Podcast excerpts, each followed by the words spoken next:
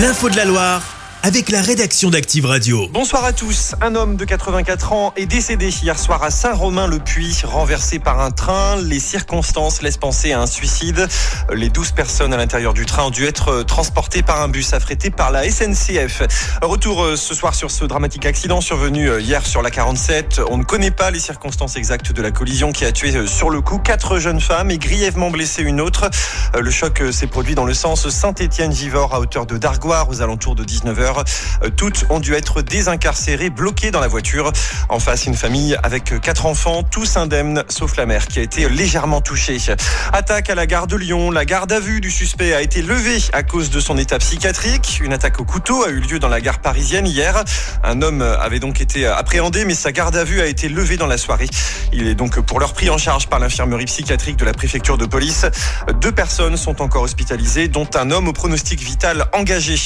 Politique, Xavier Bertrand a fait part de son intention d'être candidat à la présidentielle de 2027. Le président des Hauts-de-France a été candidat à la primaire de droite en 2022, mais également quatre fois ministre au cours de sa carrière. Il compte d'ailleurs se préparer à la présidentielle contre l'extrême droite et pour porter à nouveau son projet de République des territoires, selon ses dires. En basket, la chorale de Roanne a arraché la victoire à Blois hier 77 à 80. Les basketteurs rouennais se relancent dans la lutte pour le maintien. En football, défaite de la S Saint-Etienne face à Dunkerque, deuxième défaite de suite après Amiens le 27 janvier à Geoffroy Guichard. Et puis en tennis, dans l'Open d'Andrézieux, Jessica Ponché tient enfin sa finale aujourd'hui. La tenniswoman bayonnaise affronte la bête noire des Françaises, Yuriko Miyazaki, euh, tombeuse de la tenante du titre, Océane Dodin.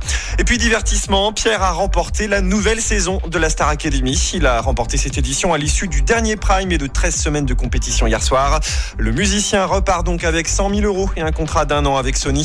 Une tournée est prévue dès le 9 mars avec les six derniers candidats. Chaque semaine, vous êtes plus de 146 000 à écouter Active uniquement dans la Loire. L'actu locale, les matchs de la SSE, les hits, les cadeaux, c'est Active.